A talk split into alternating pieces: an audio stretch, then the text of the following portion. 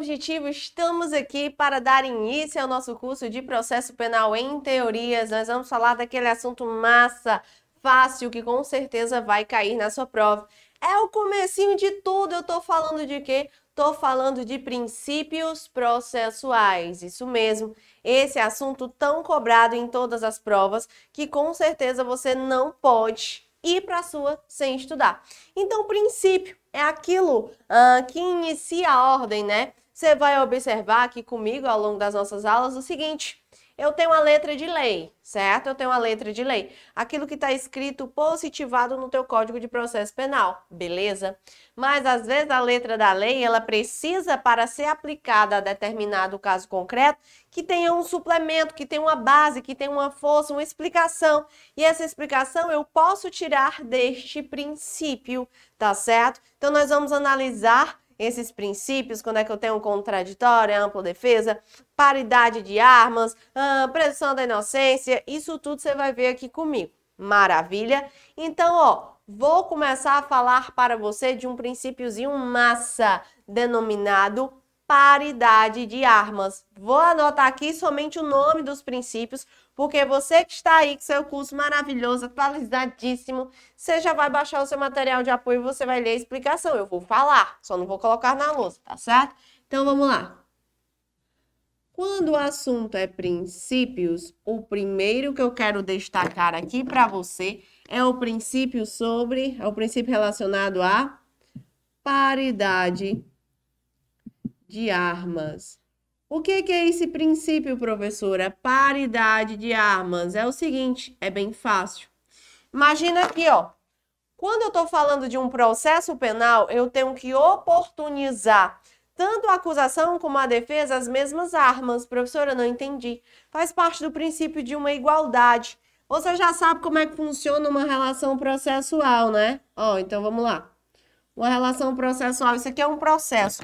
O juiz ele está aqui no topo como aquele ser humano imparcial que vai apenas analisar aquelas provas que são produzidas pelo Ministério Público na figura de acusação e pela defesa, né? A defensoria pública, o advogado constituindo, beleza.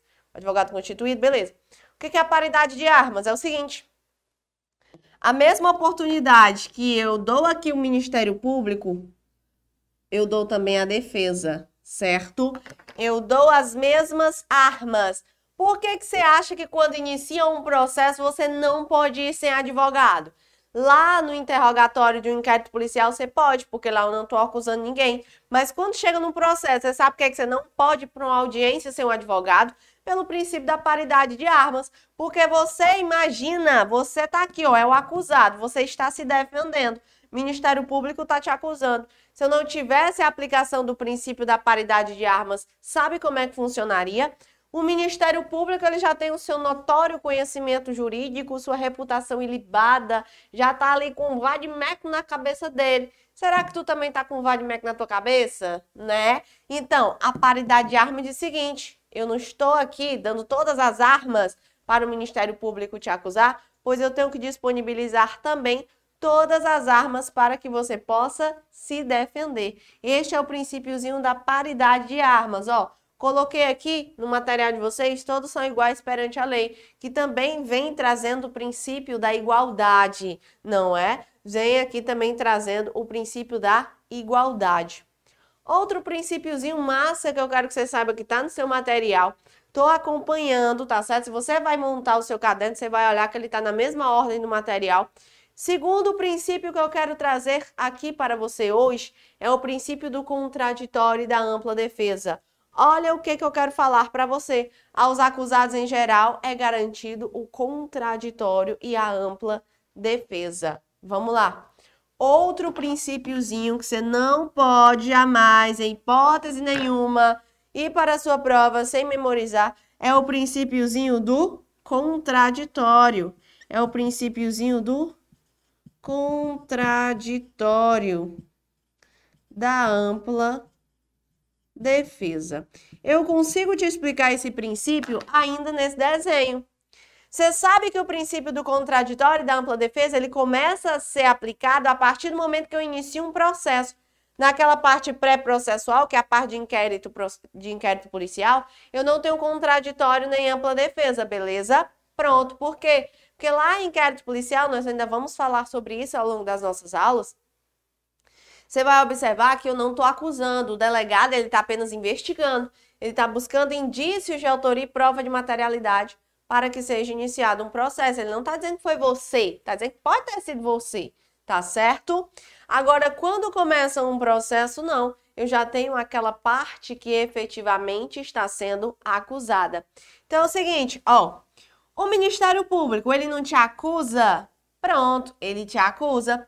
A partir do momento que o Ministério Público joga essa acusação aqui contra você, eu tenho que oportunizar a você o quê? O direito de contradizer aquilo que o Ministério Público está falando, o direito de se defender daquilo que o Ministério Público está falando, beleza?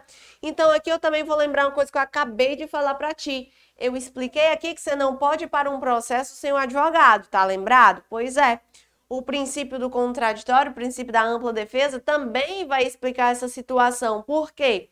Aqui, ó, você tem que ter uma defesa técnica, que é a defesa realizada pelo advogado. Professora, obrigatoriamente eu tenho que ter um advogado, eu não posso ir sozinho? Você até pode ir sozinho. Se você for um advogado. Porque se você for um advogado, você pode atuar em causa própria, né? É a autodefesa.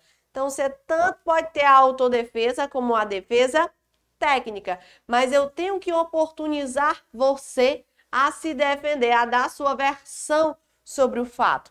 Isso é o princípio do contraditório e da ampla defesa. Beleza? Entendido? Vamos para mais um princípiozinho que está no material de vocês, ó. é o princípiozinho do indúbio pro réu, que pode aparecer na sua prova como favor rei ou prevalência dos interesses do réu. Na dúvida, absolve-se o réu. Como assim, professora? Eu não entendi. Vamos lá. O que que é esse princípio do indúbio? O que que é este princípiozinho do indúbio? Indúbio pro réu. É fácil. É o seguinte. Na dúvida, eu vou fazer o quê? Na dúvida, eu vou absorver o réu. Como assim, professora? Na dúvida, eu vou absorver o réu. Ó, vamos lá, vamos voltar aqui ao nosso exemplo. Este triângulozinho é maravilhoso, vai servir para tudo na tua vida, na relação processual. Lembre-se, o juiz, ele fica aqui em cima, ser humano imparcial, só analisando as provas jogadas pela acusação e pela defesa, não é? É sim. No final, ele vai decidir. Você concorda comigo?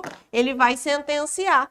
Ele vai dizer que você é culpado ou se você é inocente. Ele é livre para decidir entre essa prova produzida, essas provas produzidas pela acusação ou pela defesa. Então, ele tem o que eu chamo de livre convencimento. Mas, ó, ele é livre para se convencer entre acusar você, entre sentenciar você e falar que você é culpado, concordando assim com aquilo que o Ministério Público falou, ou ele pode absolver, concordando com o que a defesa alegou. Ele é livre para convencer. Mas ele não pode dizer só assim, ah, você é culpado, você é inocente e não falar mais nada sobre o assunto. Não. Esse livre convencimento dele é motivado. Ele tem que dizer o porquê você é culpado. Ele tem que dizer o porquê ele decidiu que você é inocente. Ele é livre, mas ele tem que motivar. Beleza. Imagina que esse juiz ele está aqui analisando essas provas produzidas pela acusação e pela defesa. O que, que, é o princípio do favor rei? O que, que é o princípio do indúbio pro réu? Imagina que ele ficou na dúvida. Eita, Ministério Público falou que foi o Joãozinho que matou o Joaquim.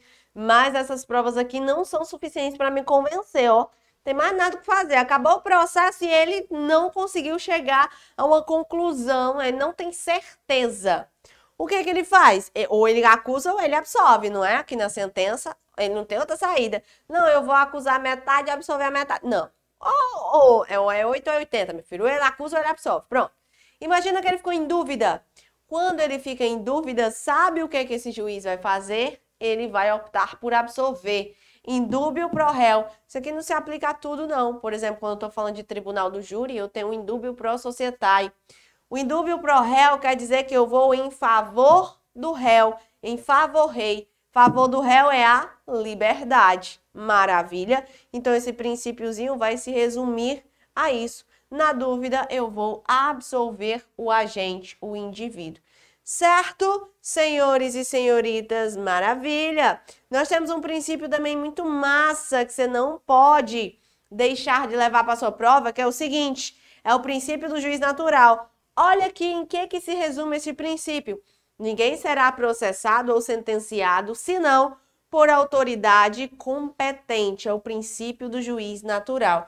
E eu vou te dar um bisuzinho a partir deste princípio do juiz natural, que é o seguinte: juiz natural.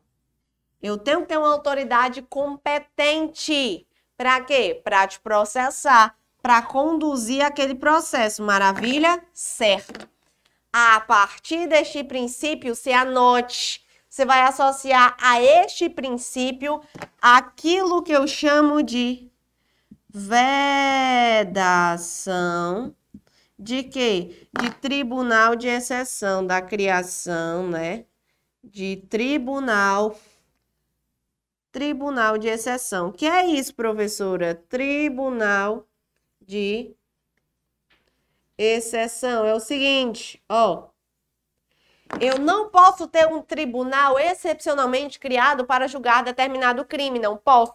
Porque eu tenho que ter o princípio do juiz natural. Eu tenho que ter aquele juiz que ele é previamente capacitado e competente para julgar determinado caso. Eu não posso ter a figura de um juiz, de um promotor, de uma defesa. Eu não posso criar essa relaçãozinha para julgar somente o seu caso. Por quê? Porque eu não posso, né? Eu não posso uh, ter um tribunal que às vezes ele não vai ser imparcial. Então ele tem que ser previamente capacitado. Eu não posso escolher quem é o juiz que vai julgar meu caso. Todas as vezes que você se deparar em prova com tribunal de exceção, associe ao juiz natural. Maravilha. Vamos para mais um, tá no seu material, ó. Princípio da não autoincriminação. Maravilhoso. Esse daqui é fácil demais. Princípio da não autoincriminação. Sabe como é que pode aparecer ainda na sua prova isso daqui? Com essa palavrinha que você vai memorizar, ó. Nemo, tenetur, si, detegere. Que é isso, professora? Ninguém é obrigado a produzir provas contra si. Como assim ninguém é obrigado a produzir provas contra si? Seguinte, meu filho. Exemplo, reprodução simulada dos fatos, não é? O Joãozinho matou o Joaquim. Você quer saber como é que aconteceu aquilo dali? Você pode convidar o Joãozinho, botar a arma na mão dele e falar: Joãozinho, faça aqui como é que foi, que eu quero saber. Ele é obrigado a fazer? Não, porque ninguém é obrigado a produzir provas contra si. Eu não posso criar uma situação para tu que te incrimine. Quando você vai prestar o seu interrogatório, né? Digamos que você vai prestar o interrogatório e ali vai te conduzir à prática de um crime. Tu tem que confessar um crime.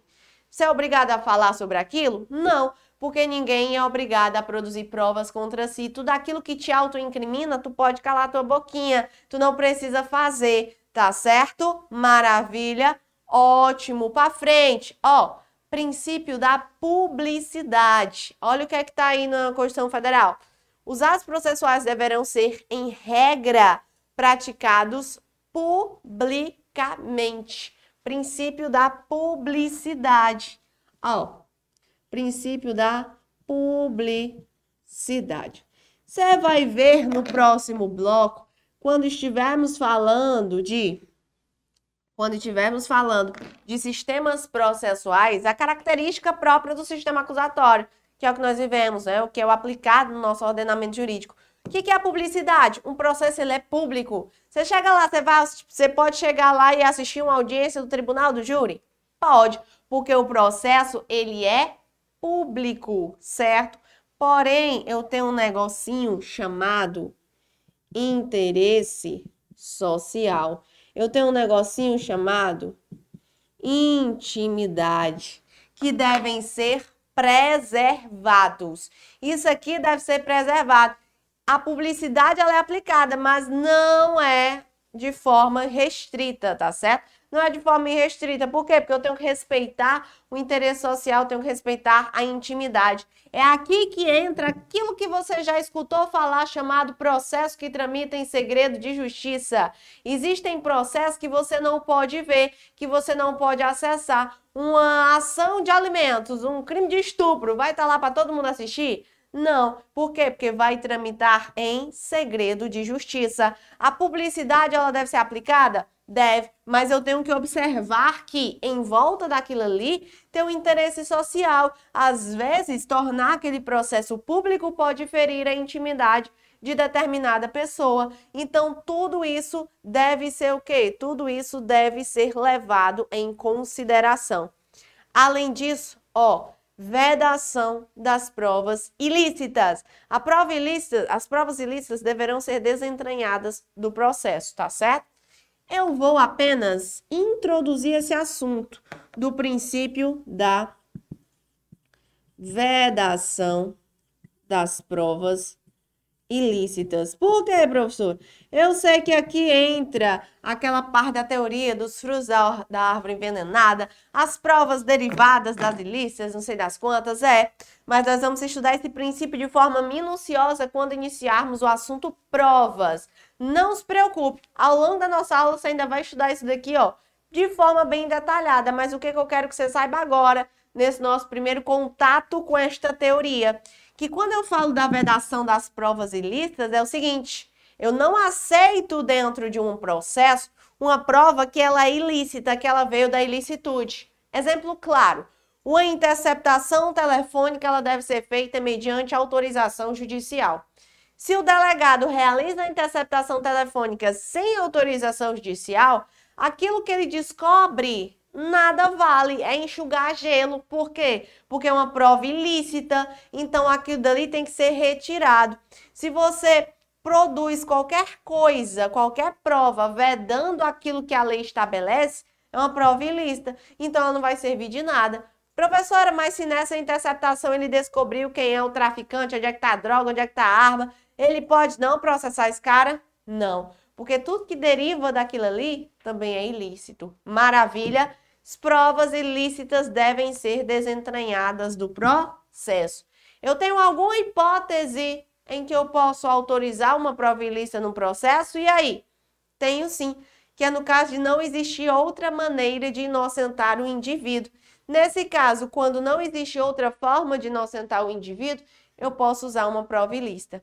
Olha outro princípiozinho básico que você vai levar para a sua prova, que é o seguinte: é a busca da verdade real. Sabe o que é a busca da verdade real? Resumidamente, ninguém vai chegar a uma verdade exatamente tal qual aconteceu. Ah, professor, não existe crime perfeito. Não, mas você nunca vai conseguir destrinchar da mesma forma que aconteceu sem ficar qualquer dúvida possível. Não tem como.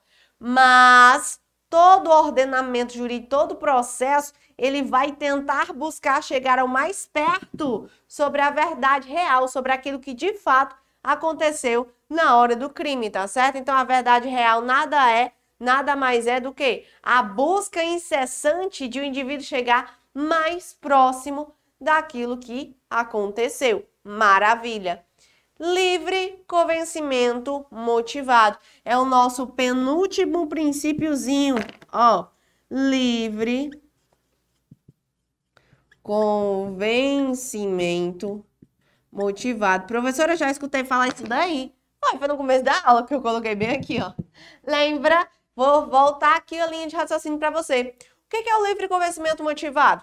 Quando o juiz ele vai sentenciar, quando ele vai aplicar a sentença, ele é livre para chegar ao seu convencimento entre aquilo que foi produzido pela acusação ou aquilo que foi produzido pela defesa, não é isso? É. Ele é livre, ele tem um livre convencimento. Porém, quando ele, quando ele se convence, quando ele vai sentenciar, ele não pode dizer só, ah, a gente é culpado, a gente é inocente. Ele tem que dizer o porquê, ele tem que motivar. Então, livre convencimento motivado nada mais é do que o fato de quando o juiz ele vai chegar à conclusão, ele vai sentenciar, ele tem que dizer o porquê, ele tem que motivar. Belezinha? Para fechar, eu quero destacar para você na aula de hoje mais um princípio, que é o princípio da identidade física do juiz. Ó, princípio da identidade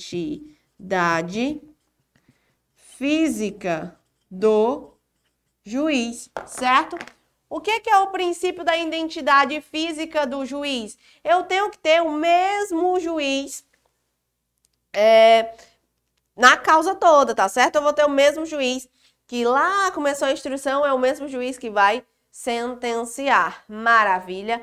Esse é o princípiozinho denominado princípio da identidade física do juiz. Então, aqui nessa nossa primeira aula, nesse nosso primeiro contato, nós falamos um pouquinho sobre os princípios, tá certo? Mas ainda tem muita coisa para falar. Próximo bloco, vamos falar dos sistemas processuais, sistemas inquisitivos, sistema inquisitivo, sistema acusatório. Mas agora, para fechar nosso bloco chave de ouro, eu quero que você acompanhe a resolução das nossas questõezinhas. Vamos ver como é que esse assunto pode vir a ser cobrado na hora da sua prova. Acompanha comigo a primeira questão, porque ela vai dizer o seguinte: o Ministério Público de determinado estado ofereceu denúncia contra um indivíduo, imputando-lhe a prática de roubo qualificado, mas a defesa do acusado negou a autoria. Ao proferir a sentença, o juiz do feito constatou a insuficiência de prova capaz de justificar a condenação do acusado. Resumindo, um estava dizendo que foi, o outro dizendo, defendendo que não foi ele, o juiz no final não tinha prova suficiente para embasar né, uma condenação. Ou seja, ele ficou em dúvida: será que é você? Porque eu não tenho prova suficiente aqui para dizer que foi você. Nessa situação hipotética, para fundamentar a decisão absolutória, o juiz deveria aplicar o princípio do professor, professor, o que é esse negócio de fundamentar a decisão absolutória? Para fundamentar a decisão aqui de, né, absoluto, de absolver um agente, o indivíduo ele tinha que usar o que? O juiz deveria aplicar que princípio? Estado de inocência, ou seja, né, pre, é, presunção de inocência, ninguém é considerado culpado até o trânsito julgado da sentença penal condenatória? Não. Contraditório, que é dar oportunidade a você de se defender? Não, né? Uh, promotor natural também não, tem nada a ver. Nea et judice, ultra petita partium, professora, que que é isso? Você não pode julgar além daquilo que foi pedido, além daquilo que está nos autos, tem nada a ver. Só poderia ser o quê? O favor rei. Professora, o que que é isso, favor rei? Favor rei é a mesma coisa do indúbio pro réu. Na dúvida, eu absolvo o réu. Então, se eu não tenho base para uma condenação, não tem outra saída a não ser absolver, certo? Então, vamos para frente. Vamos para mais uma questãozinha. Questão de número 2 fala assim: As provas obtidas por meios ilícitos podem excepcionalmente ser admitidas se beneficiarem o réu. Se você anotou o que eu estava falando, você viu que está certo. Ó, oh, se não existe outra forma de beneficiar, eu admito as provas ilícitas, mas se elas prejudicam, de hipótese, a hipótese nenhuma, elas podem ser aplicadas. Questão de número 2 correta, vamos para a nossa última questãozinha, questão de número 3. A lei não poderá restringir a divulgação de nenhum ato processual penal sob pena de ferir o princípio da publicidade. Errado, né? Porque quando eu falo de nenhum ato processual, ela erra, porque lembre-se, eu tenho a figura do interesse social que deve ser respeitado. Eu tenho a figura da intimidade que deve ser o quê? Respeitada. Então, gabarito aí da nossa terceira questão, errada. Com isso, nós encerramos nosso bloco referente aos princípios processuais, princípios constitucionais aplicados ao processo penal eu espero ter contribuído com o seu estudo e até a próxima. Valeu! Fala Imparável! Está gostando do nosso conteúdo? Então não perca a oportunidade de nos conhecer nas outras plataformas. Acesse nosso Instagram ou YouTube e fique por dentro de tudo do mundo dos concursos.